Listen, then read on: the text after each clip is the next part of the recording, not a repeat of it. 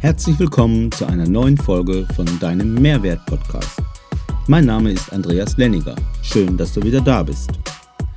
In diesem Podcast bekommst du spannende Informationen und die besten Anregungen und Gedankenimpulse rund um das Thema Mehrwert.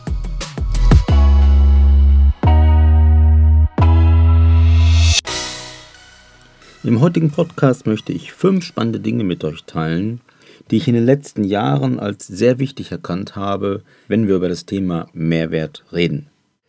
Hast du dich schon mal über extrem unterschiedliche Preise für das scheinbar gleiche Produkt gewundert?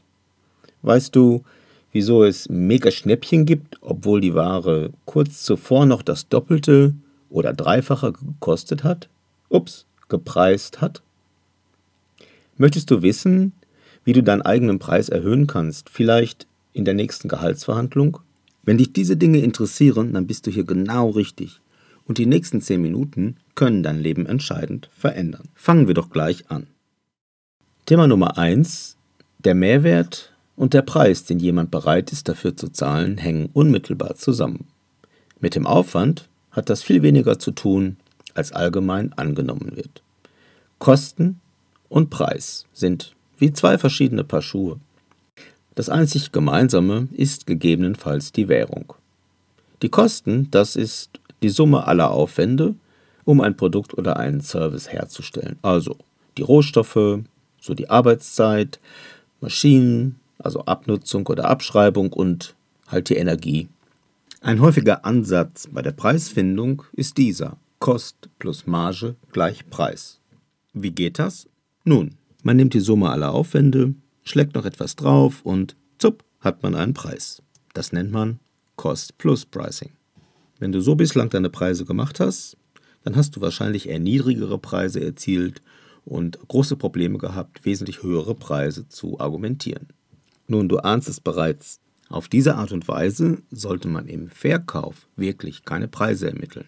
Dass ein Einkäufer genau so argumentiert, ist eine andere Geschichte. Cost-Plus-Pricing ist das schlechteste und letzte Mittel, wenn es keine andere Möglichkeit der Differenzierung und Preisfindung mehr gibt. Der Preis entspricht vielmehr dem Mehrwert, den der Kunde davon hat, dass er das Produkt kauft. Das nennt man das sogenannte Value-Based Pricing. Um diesen Wert herauszufinden, muss man sich in die Lage des Kunden versetzen und seine Bedürfnisse, zum Beispiel die zu erledigenden Aufgaben, seine Sorgen und Nöte, zum Beispiel Schmerzen, und seine sogenannten Begeisterungspunkte kennen. Also Dinge, die ihm, dem Kunden, einen besonderen Vorteil geben. Etwas, was er oder sie immer schon haben wollte, aber bislang nicht bekommen hat. Zum Beispiel eine einzigartige Lackierung, eine individuelle Ausstattung, halt eine persönliche Widmung, ein Extra, mit dem er, sie sich irgendwie aus der Masse abhebt. Vorausgesetzt, dieser Kunde ist dafür empfänglich. Eine gute Frage, um dies herauszufinden, ist diese.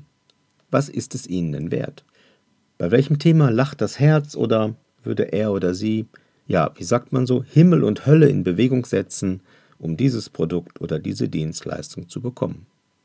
Für welches der Produkte würde sich der Kunde vielleicht eine ganze Nacht vor den Store setzen, nur um als einer der ersten das begehrte Stück in den Händen zu halten?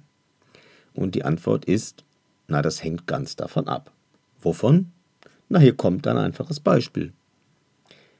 Was ist denn der Wert einer fast leeren Flasche Wasser, aus der jemand bereits 80% ausgetrunken hat? Hm. Die richtige Antwort ist zwischen 25 Cent und einer Million Dollar denn es hängt davon ab, wo sich der Kunde und diese Flasche Wasser befindet. Zum Beispiel mitten in der Wüste oder auf einer Rettungsinsel auf dem Ozean, wo es kein Süßwasser gibt. Oder vielleicht im Stau auf der Autobahn im Sommer bei fast 40 Grad oder mitten in Berlin, wo es an jeder Ecke eine Flasche Wasser zu kaufen gibt. Ja, schauen wir uns noch ein weiteres Beispiel für Value-Based Pricing an. Das neueste Smartphone oder der hippigste Smart TV wechseln oft für vierstellige Beträge den Besitzer, obwohl deren Herstellkosten oft deutlich niedriger liegen.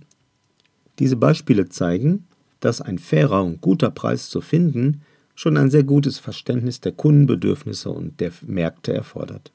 Wem das zu kompliziert ist, der verkauft sich und sein Produkt möglicherweise unter Wert. Wie ist es bei dir? Wozu zahlst du denn viel oder wofür zahlst du wenig? Gibt es Situationen, in denen du bereit bist, sehr viel Geld zu zahlen? Wie sieht es mit dem Schlüsselnotdienst in der Nacht aus? Kommen wir zum zweiten Thema. Mehrwert ist vergänglich und zeitlich veränderlich. Selten und einzigartig und hochwertig und dann auch noch individuell, brandheißes Wissen oder neueste News, diese Dinge haben einen hohen Wert. Bestes Beispiel sind Nachrichten, die weltweit brandheiß gehandelt werden.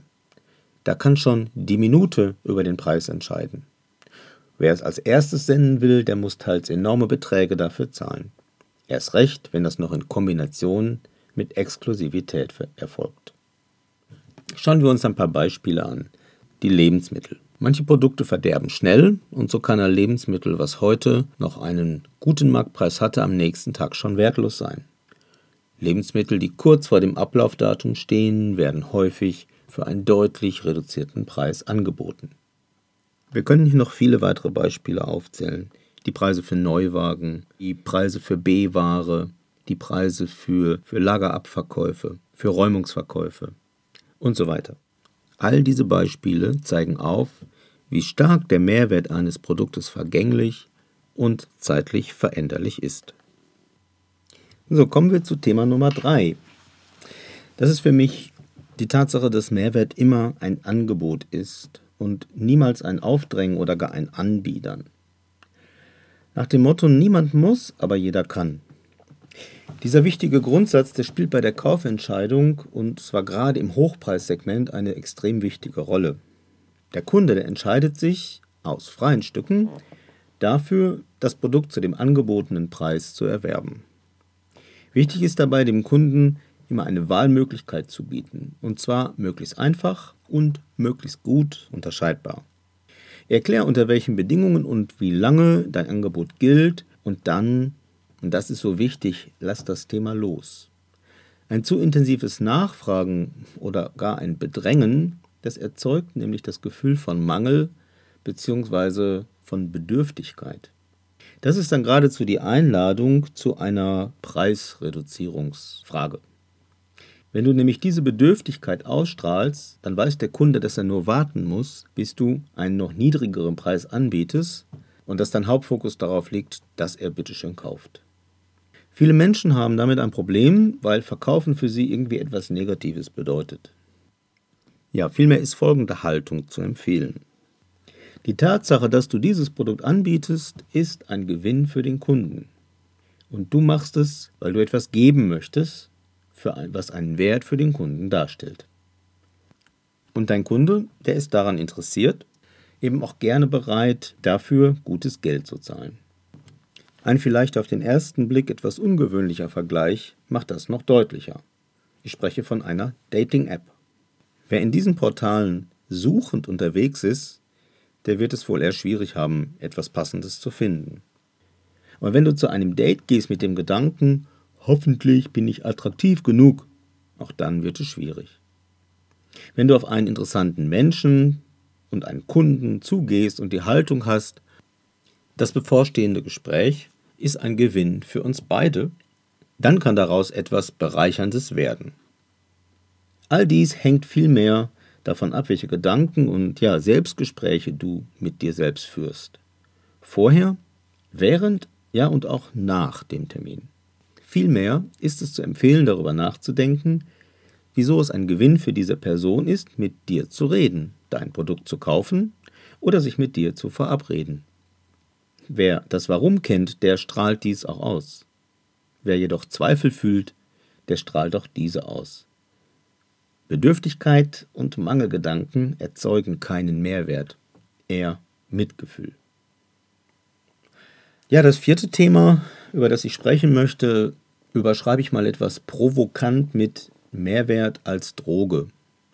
Damit meine ich, dass es als Turbo für mein eigenes Selbstwertgefühl wirken kann. Ich habe mich selbst dabei erwischt, wie ich bereit war, für den neuesten Laptop oder das neueste Tablet immer wieder Hunderte oder gar Tausende von Euro auszugeben und das, obwohl ich doch auch sehr auf Nachhaltigkeit achte. Klar gibt es technische Features, die eine bessere Performance haben.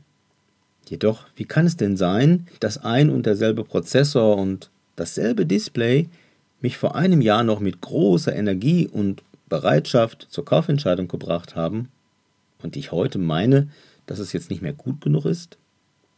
Es ist doch identisch schnell und na, genauso farbenfroh.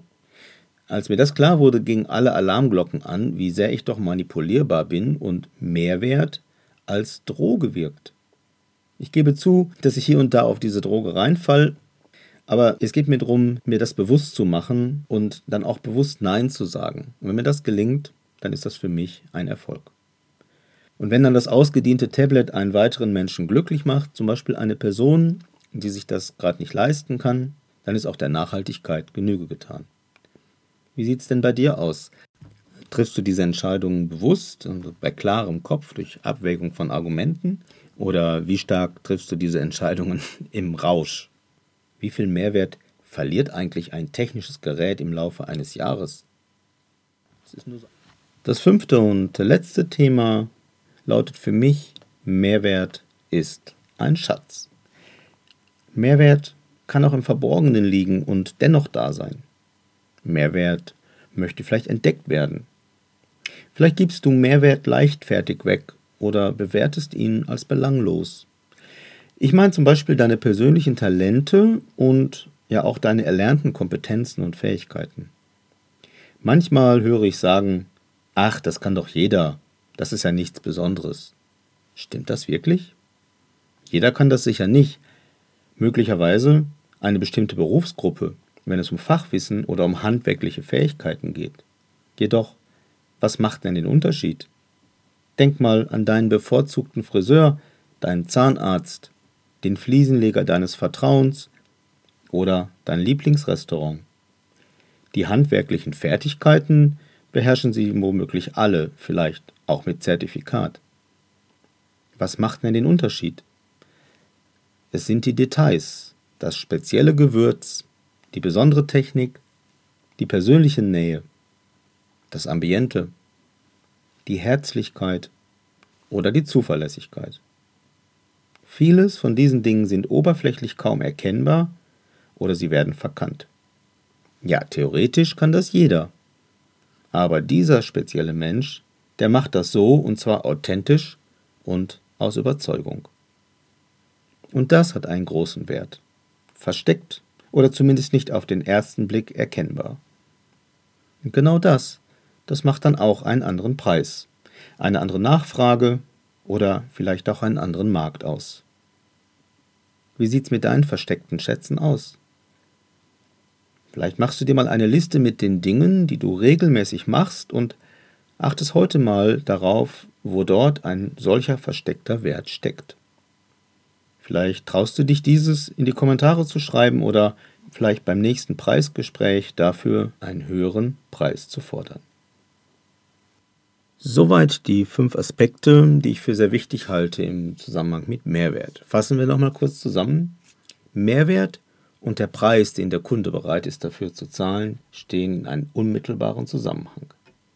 Mehrwert ist vergänglich und zeitlich veränderlich. Siehe Mehrwert als ein Angebot und nicht als ein Aufdrängen oder Anbiedern.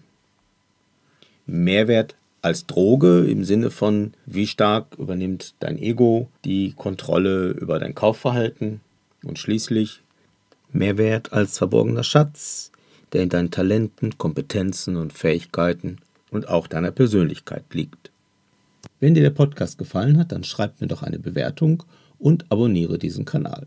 Und wenn du mehr dazu erfahren möchtest, dann geh auf meine Seite andreaslenniger.de slash Mehrwert. Dort findest du weitere Informationen, ein PDF zum Herunterladen und Informationen über Seminare und andere Veranstaltungen. Nun wünsche ich dir, dass du deinen persönlichen Mehrwert Tag für Tag stärker wahrnimmst, steigerst und erfolgreich anwendest. Vielleicht hast du Spaß daran, deinen Diamanten kontinuierlich zu schleifen, sodass er mehr und mehr funkelt und strahlt und deutlich an Wert gewinnt. Bis dann, dein Andreas.